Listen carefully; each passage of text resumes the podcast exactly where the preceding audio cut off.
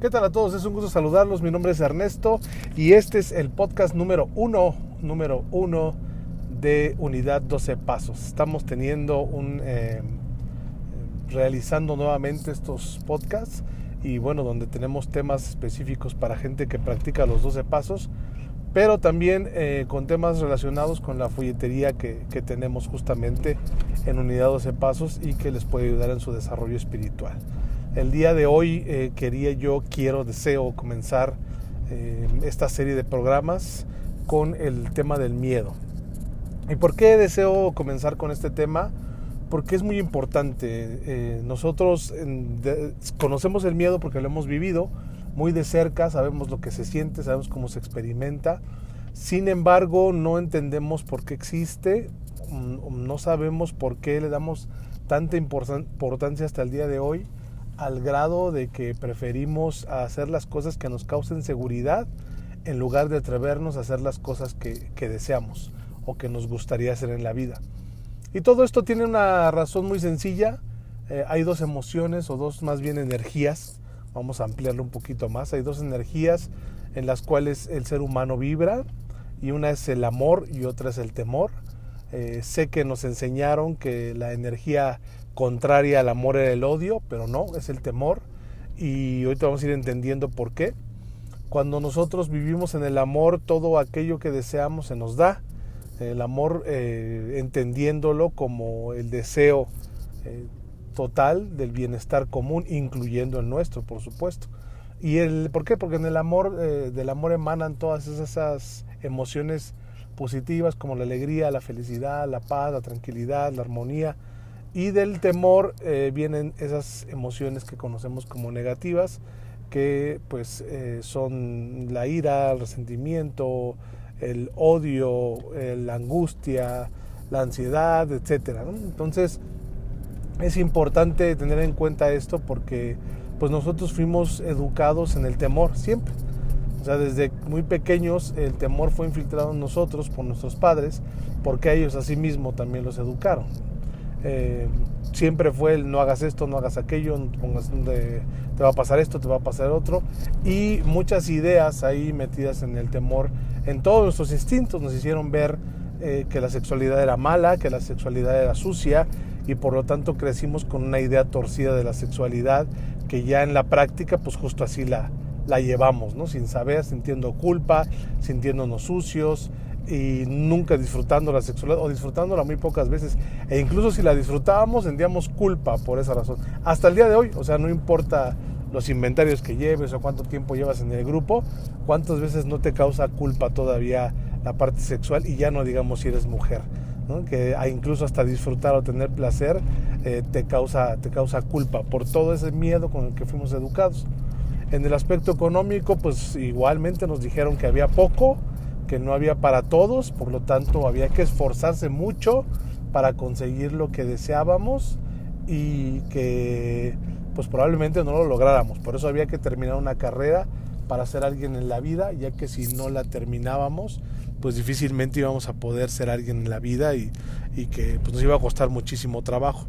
Aunque es cierto que una carrera ayuda, no siempre es así, porque pues conocemos personas que terminan una carrera y que se las están viendo negras económicamente y personas que no terminaron una carrera que, se dedicaron a otra, otra cosa con pocos estudios y que tienen una economía bastante fluida entonces no tenía necesariamente que ver con eso y lejos de que esté bien o esté mal que estudiemos una carrera, más bien es la intención con la que nos enseñaron que la estudiáramos, que era el temor, tener temor de que si no lo lográbamos íbamos a fracasar en la vida. En el aspecto social, pues siempre nos dijeron que teníamos que temer de los demás, que no confiáramos en las demás personas, que valía más un peso en la bolsa que un amigo, que las personas siempre te iban a traicionar. Y luego lo vivimos como lo creímos, lo vivimos en nuestra experiencia, lo confirmamos y dijimos, no, pues sí, la gente es traidora, por lo tanto mejor no confío en nadie, ni en las mujeres, y las mujeres no confían en los hombres, todos son iguales, y o sea, mm, todo el tiempo estamos viviendo a través del temor.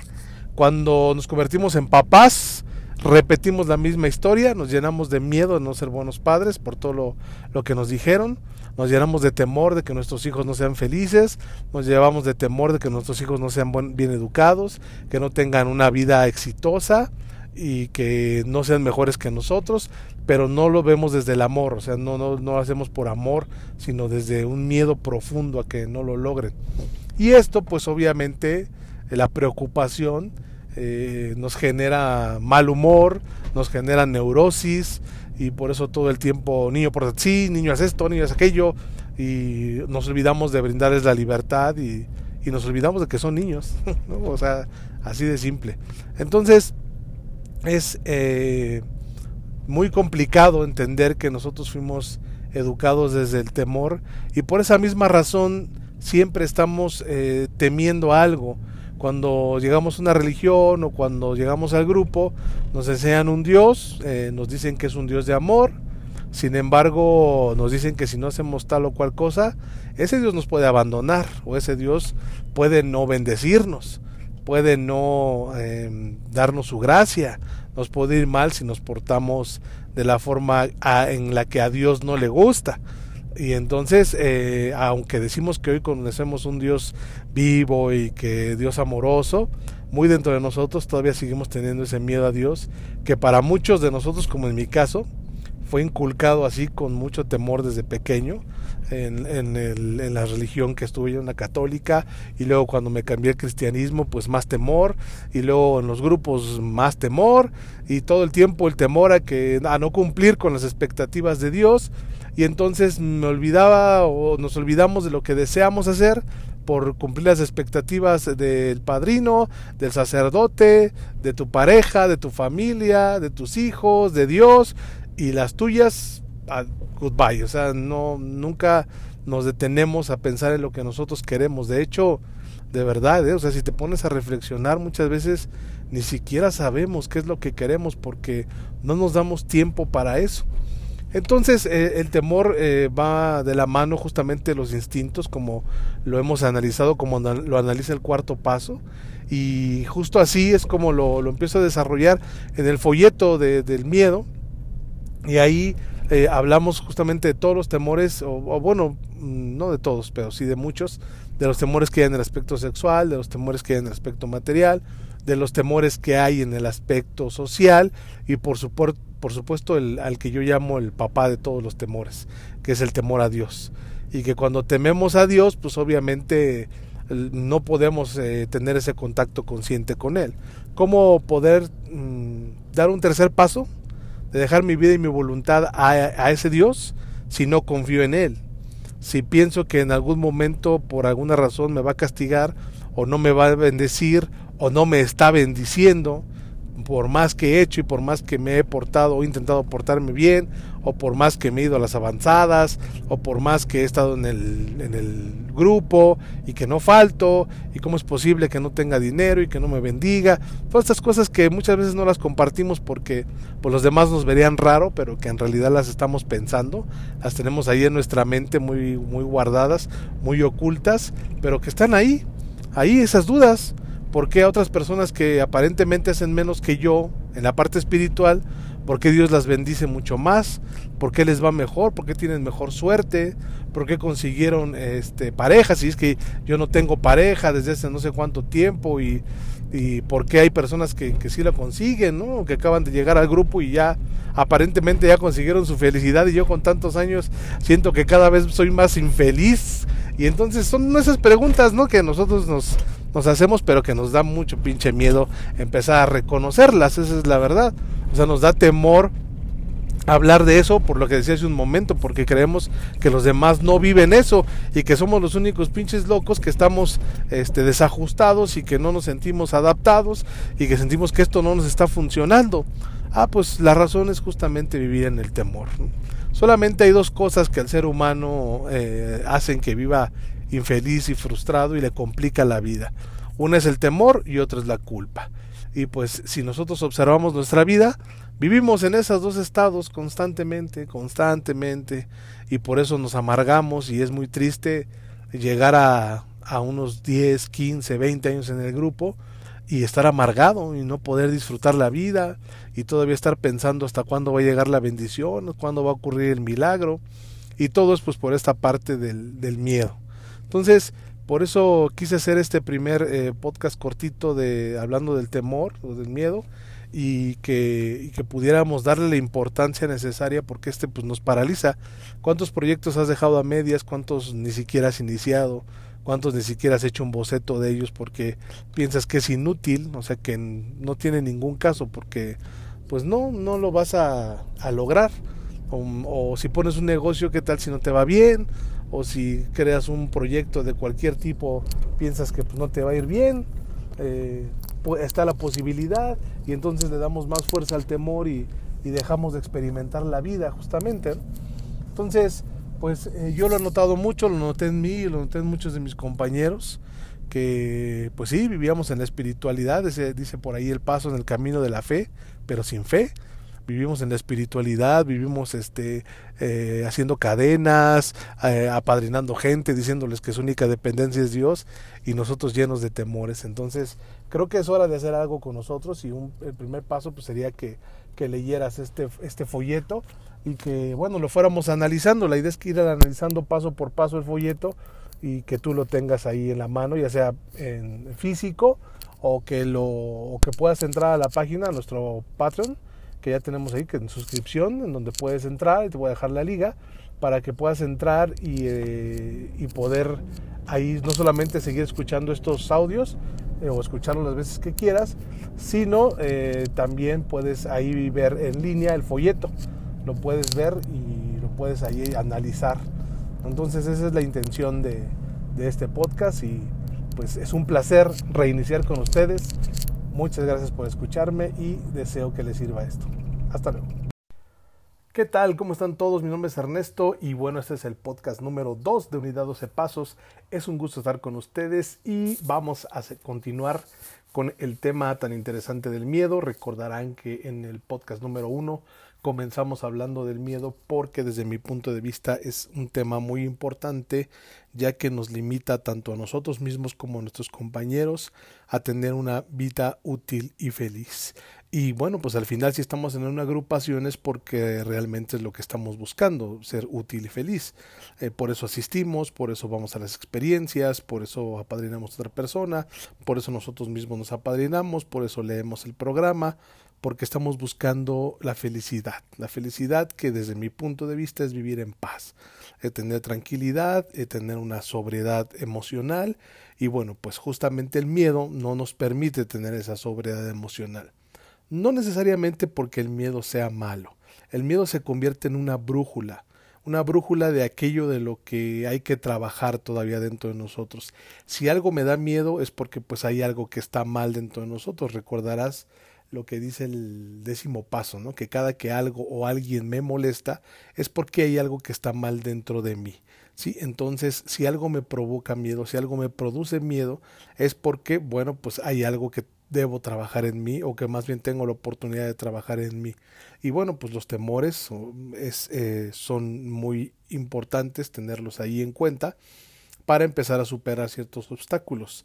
Y bueno, hay preguntas como de dónde vienen, qué lo provoca, ¿Por qué nos paraliza de tal forma el miedo? Eh, ¿Qué tanto daño nos causa? ¿Nos puede beneficiar en algo el temor? Eh, ¿Cómo saber si mi vida está dirigida por el miedo? Eh, ¿Cómo enfrentar ese miedo cómo manejar ese temor? E incluso cómo utilizarlo a nuestro favor.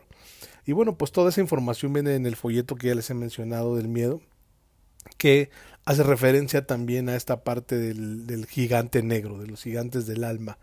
Eh, si ustedes tienen alguna referencia, los tres gigantes del alma fueron extraídos, extraídos, perdón, eh, de un libro del doctor Emilio Mirey López, en su libro de los cuatro gigantes del alma, porque en realidad son cuatro, no son tres, eh, del cual toma los puntos el padre Fau para realizar el texto de los tres gigantes del alma, incluido, bueno, pues en la vida emocional y el mito de la perfección. Entonces, ¿qué puntos más importantes vamos a encontrar en este folleto? Primeramente, ¿qué es el miedo? ¿Qué es el miedo? Y, lo quiero explicar de una forma sencilla, eh, aunque no sé si sea tan fácil de entender, porque a mí me costó mucho trabajo eh, poderlo entender claramente. Eh, nosotros en esencia somos amor. Esa es nuestra esencia. Entonces, pero lo que no somos es el miedo, ¿sí? el miedo está ahí presente para que podamos observar que en realidad somos amor. Hay una frase que ahí está medio rebuscada, pero que tiene todo el sentido y dice, eh, en ausencia de lo que no soy, lo que soy no es. ¿Qué quiere decir esto? Que yo no puedo percibir el amor sin antes percibir el temor. Muchas veces nos dijeron que el lado contrario del amor era el odio, y creo que lo mencioné en el podcast pasado, pero no, es el temor. ¿Sí? Del cual, como también mencioné, emanan las emociones y los pensamientos negativos. Entonces, ¿por qué el miedo está ahí? ¿No? El miedo en su más eh, elevada función, pues nos sirve para poder prevenir, prevenir aquellas cosas que no, que, nos causan daño. Incluso lo podría, podríamos decir que hasta de forma inteligente podríamos utilizar ese miedo para podernos cuidar. Pero, ¿qué pasa, no? Con ese miedo ya patológico, aquellas cosas que enfermizas, que, nos causan mucho temor, ¿no? Entonces, en algún momento, en la, incluso en la Biblia, se menciona que el temor a Dios es el principio de toda sabiduría, aunque, bueno, pues ahí em, me cuesta un poquito de trabajo tenerlo claro, porque eh, no puedo tener una relación con Dios cuando le temo. Eh, eso lo vamos a hablar en el, eh, o se habla más claramente cuando hablamos del, al que yo le llamo el padre de todos los temores, que es el temor a Dios. Pero bueno, ¿de dónde viene el miedo? Mm, el miedo viene inculcado culturalmente, nos enseñaron a vivir con él, siempre ha existido en su forma natural, como ya lo mencioné, funciona para que nosotros podamos identificar aquello que no somos y de esa manera entonces poder experimentar el amor en su máxima expresión. Pero el miedo cuando no lo conocemos, cuando no estamos conscientes de él, pues nos pone en un terrible estado de conciencia, ¿no? Que nos pone en una en esta dualidad o en esta dualidad de pensamiento, es decir, creer en el bien y al mismo tiempo en el mal. Y esto nos hace llenarnos de duda, nos hace creer que en la vida nos pueden pasar cosas muy malas, que, que bueno, y que va a depender de, muchas veces sí lo creemos, de si es la voluntad de Dios, que nos vaya bien o que nos vaya mal, pero hay más que eso. Hay más que eso. El, miedo eh, crece con el juicio, crece con la culpa, y bueno, pues obviamente cuando hay culpa este nos demanda castigo y pues eh, justamente qué castigo, cómo lo podemos analizar. Depende el error que hayas cometido, el castigo va a venir, ¿no? O la falta que hayas cometido, el castigo va a venir y eso también pues obviamente nos produce mucho miedo. En el libro de los cuatro acuerdos, no sé si lo hayan leído ustedes, el, el libro del doctor Miguel Ruiz, menciona que nos domesticaron como niños malos y niños buenos. Cuando eres un niño malo te premian, cuando eres un niño malo viene el castigo.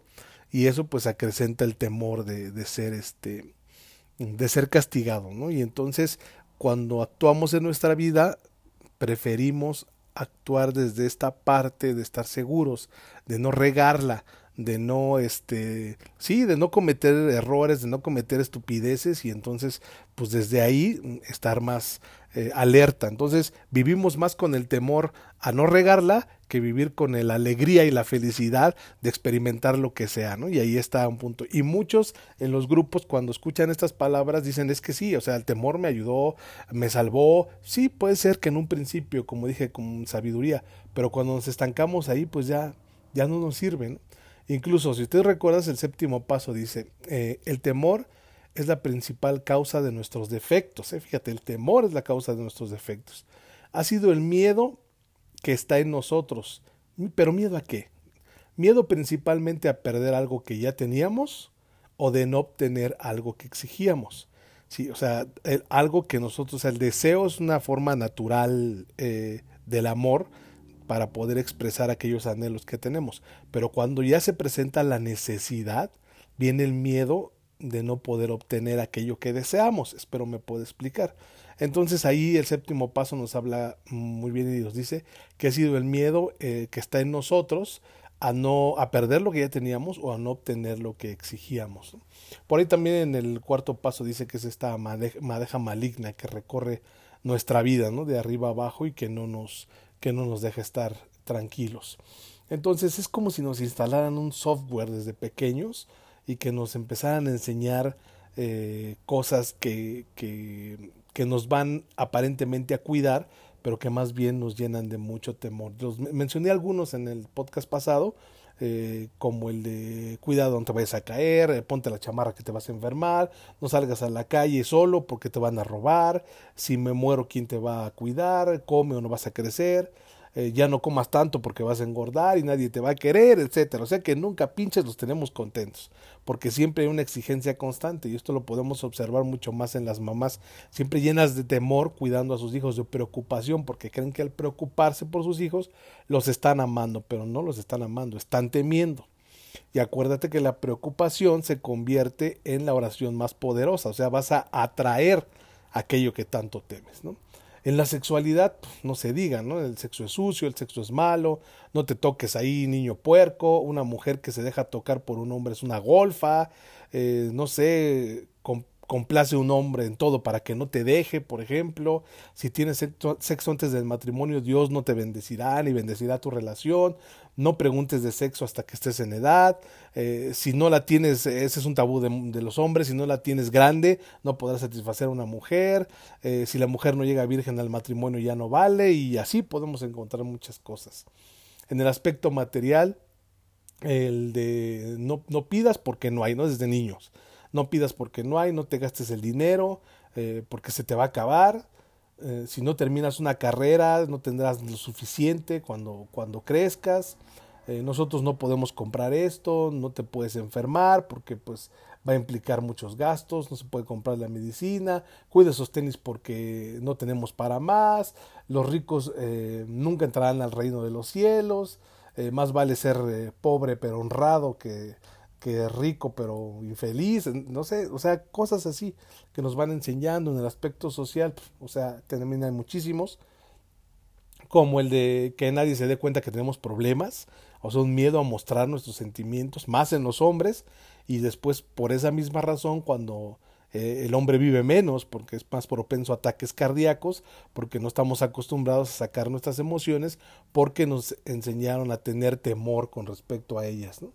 Entonces, bueno, pues ahí es un, es un punto bien, eh, bien importante.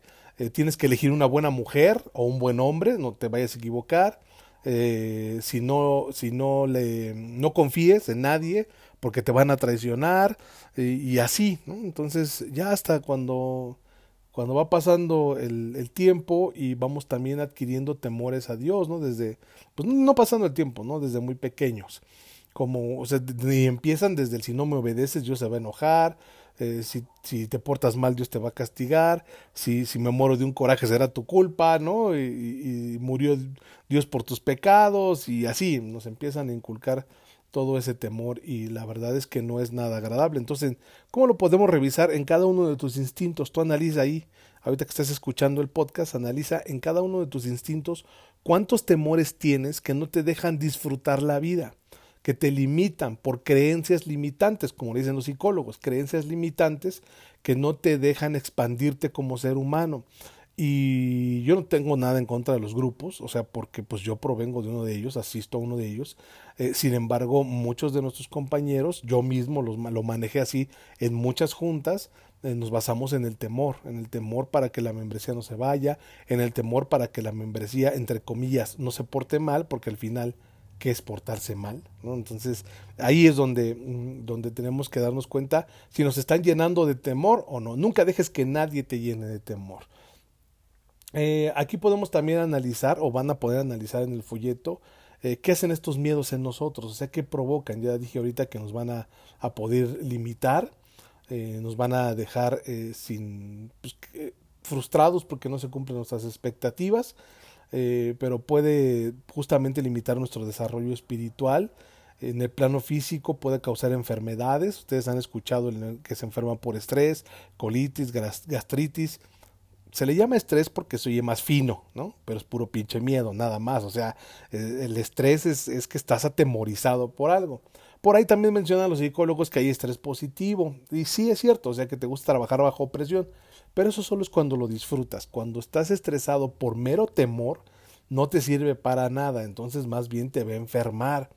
El problema es que todas estas eh, ideas, sensaciones, emociones que se graban en el, eh, que se sienten en el cuerpo, se graban también en nuestras células y las vamos a experimentar una y otra y otra vez. Entonces, Eh, ¿Qué hacen nuestros, los temores en nosotros cuando son de esta forma tan enfermiza?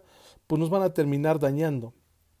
Y bueno, em, aquí viene una reflexión muy importante. Cuando tú te haces consciente de lo que el miedo en esta forma te hace, eh, llega una pregunta que podría ser, ¿qué harías si no tuvieras miedo? ¿Qué harías tú realmente si no tuvieras miedo? Eh, ¿qué, qué, qué, mm, proyectos realizarías? ¿no? Eh, recientemente muchas veces me preguntaba si no tuviera miedo, o sea, muchas veces yo me pregunté si no tuviera miedo, pues tal vez aprendería a tocar piano, aprendería a cantar mejor, escribiría decenas de libros, daría más talleres, me, eh, acercaría más a la gente, mm, por ejemplo, viajaría también mucho más, sería más amable y cariñosa con la gente, porque real, efectivamente, el temor nos limita a demostrar el amor por el miedo al rechazo, eh, aprendería más de cosas que me gustaban, aumentaría más mi paz interior, eh, conocería más sobre la fuente divina como yo le llamo a Dios y aquello, aunque aprendiera, lo, lo, regalaría o lo más bien lo enseñaría gustosamente a los demás. Pero bueno, o sea, ¿cuántas? Estos son mis deseos. ¿Tú cuáles tienes? O sea, ¿cómo te limita el temor?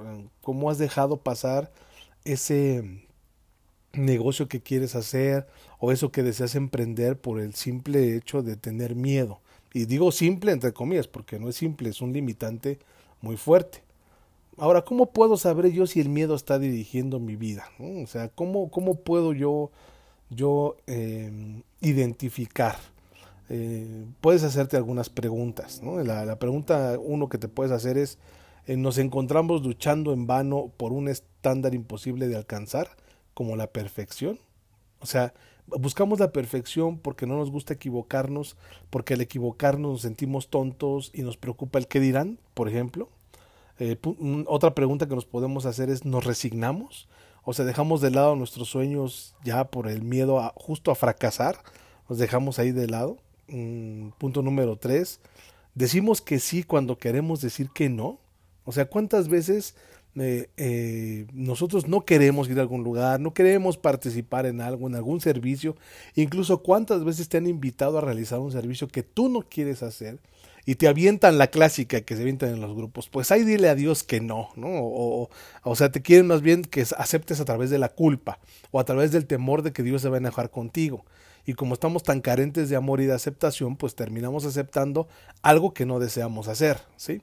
Y entonces, bueno, muchas veces nos va a servir a lo mejor para enfrentar un miedo o para, para poder entender eh, alguna emoción en nosotros y lo realizamos para como aprendizaje, vamos a decirlo de esa forma. Pero si realmente no lo quieres hacer o ya lo experimentaste y no te gusta, nadie te puede obligar a hacerlo.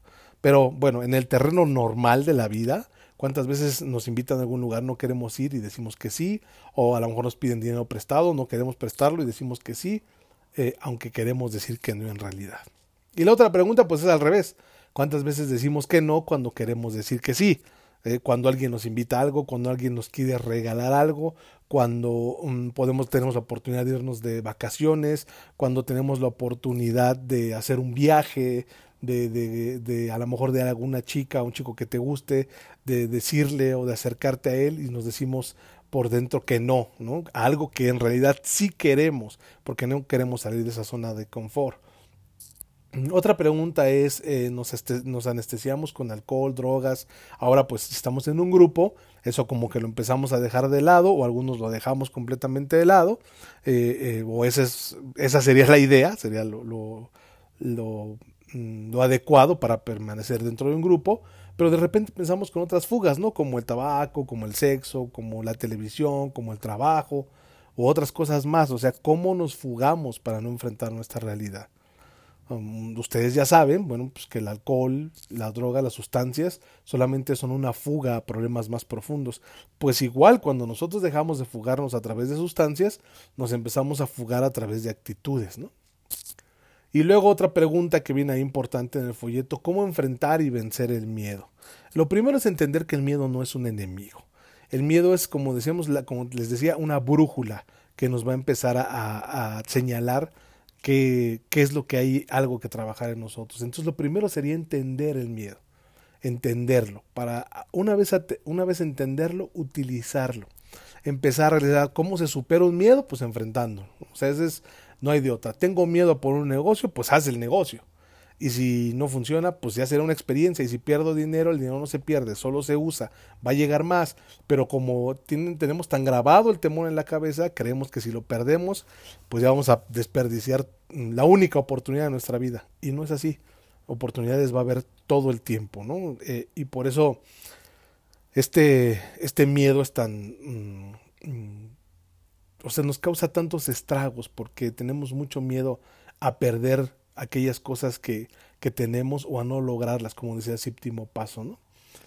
Eh, otro punto que podemos, que podemos nosotros entender de, de poder identificar o de poder eh, saber cómo enfrentar estos miedos, cómo, cómo vencerlos, es eh, saber cuáles son tus sueños. ¿Cuáles son tus sueños en la vida o cuáles son las cosas que tú anhelarías hacer? Y si haces una lista de esto vas a poder encontrar que muchas de esas cosas que tú deseas hacer te dan miedo. Y a veces cuando se, se mezcla el deseo y el miedo, muchos dicen es que por ahí es, eso es lo que tienes que hacer. Solamente es enfrentarlo y listo. Neil Donald Walsh nos menciona, nos dice eh, este escritor, dice, cuando no creo que necesito esta versión particular física de mí, entonces ni siquiera voy a tener miedo a morir, porque ese es un miedo muy importante, el miedo a la muerte. Eh, esa es la verdadera ausencia del miedo. La mayoría de los maestros espirituales viven en ese lugar, un lugar de completa ausencia del miedo. Eh, ¿Esto qué quiere decir? Que eh, el miedo final, podríamos decirlo, es justamente el miedo a morir. Y este miedo a morir lo tenemos muy arraigado por todas las ideas religiosas que tenemos de que podríamos ir al infierno, de que probablemente ya no habría más vida después de la muerte, de que tal vez eh, se, recibiríamos un castigo. Entonces hay la importancia de tener un concepto de Dios que nos haga sentir seguros, ¿eh? que nos haga sentir amados, porque de lo contrario pues no vamos a poder estar en comunión con ese poder superior. Y es aquí donde voy a hablar del miedo más grande, o el papá de todos los miedos, que es el miedo a Dios, que nos lo inculcaron desde que éramos muy pequeños y que nunca lo supimos eh, erradicar, ¿no? Y, y, sí es cierto que cuando llegamos a un grupo, si tuvimos la fortuna de tener alguna manifestación o esta concepción de Dios como, como tú ya me entiendes, pues entonces eh, a lo mejor pudimos sentir ese amor.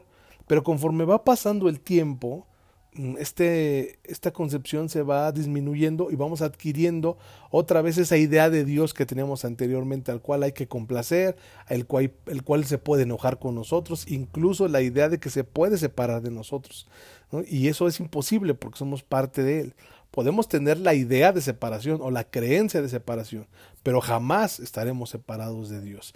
Entonces muchos pueden decir, no, sí, cómo no, cuando haces actos aberrantes, cuando cometes pecado, cuando te portas mal. No, no hay forma de que Dios se separe porque está ahí con nosotros. El juicio más bien viene del ser humano, ni siquiera viene de Dios. Pero esto es así como que muy... Mm, pues por encima, ¿no? Lo que estoy hablando, pero vas a poder entender o tener todavía más argumentos cuando puedas leer el, folleto, que lo puedes tener físicamente, nosotros lo tenemos ahí en la, en, la central de cuarto y quinto paso, o también en la plataforma Patreon mm, de Unidad 12 Pasos, ahí puedes encontrar este folleto y lo puedes leer cuantas veces quieras y marcarlo y entenderlo y pues poder después compartir este conocimiento con alguien más. Yo deseo de verdad que esto te funcione y que te pueda ayudar a vivir mejor cada día. Esa es mi intención. O sea, que poder compartir algo que te haga sentir libre, que te haga sentir feliz, que te haga sentir conectado eh, con el mundo y que te haga tener una mm, conexión con Dios, con ese poder superior que tú has concebido, que te dé paz y no que te dé temor. ¿sí? Entonces, bueno, pues eh, hasta aquí el podcast número 2 que habla del miedo y es un placer haber estado con ustedes nos vemos en la próxima entrada. Más bien, nos escuchamos. Hasta luego.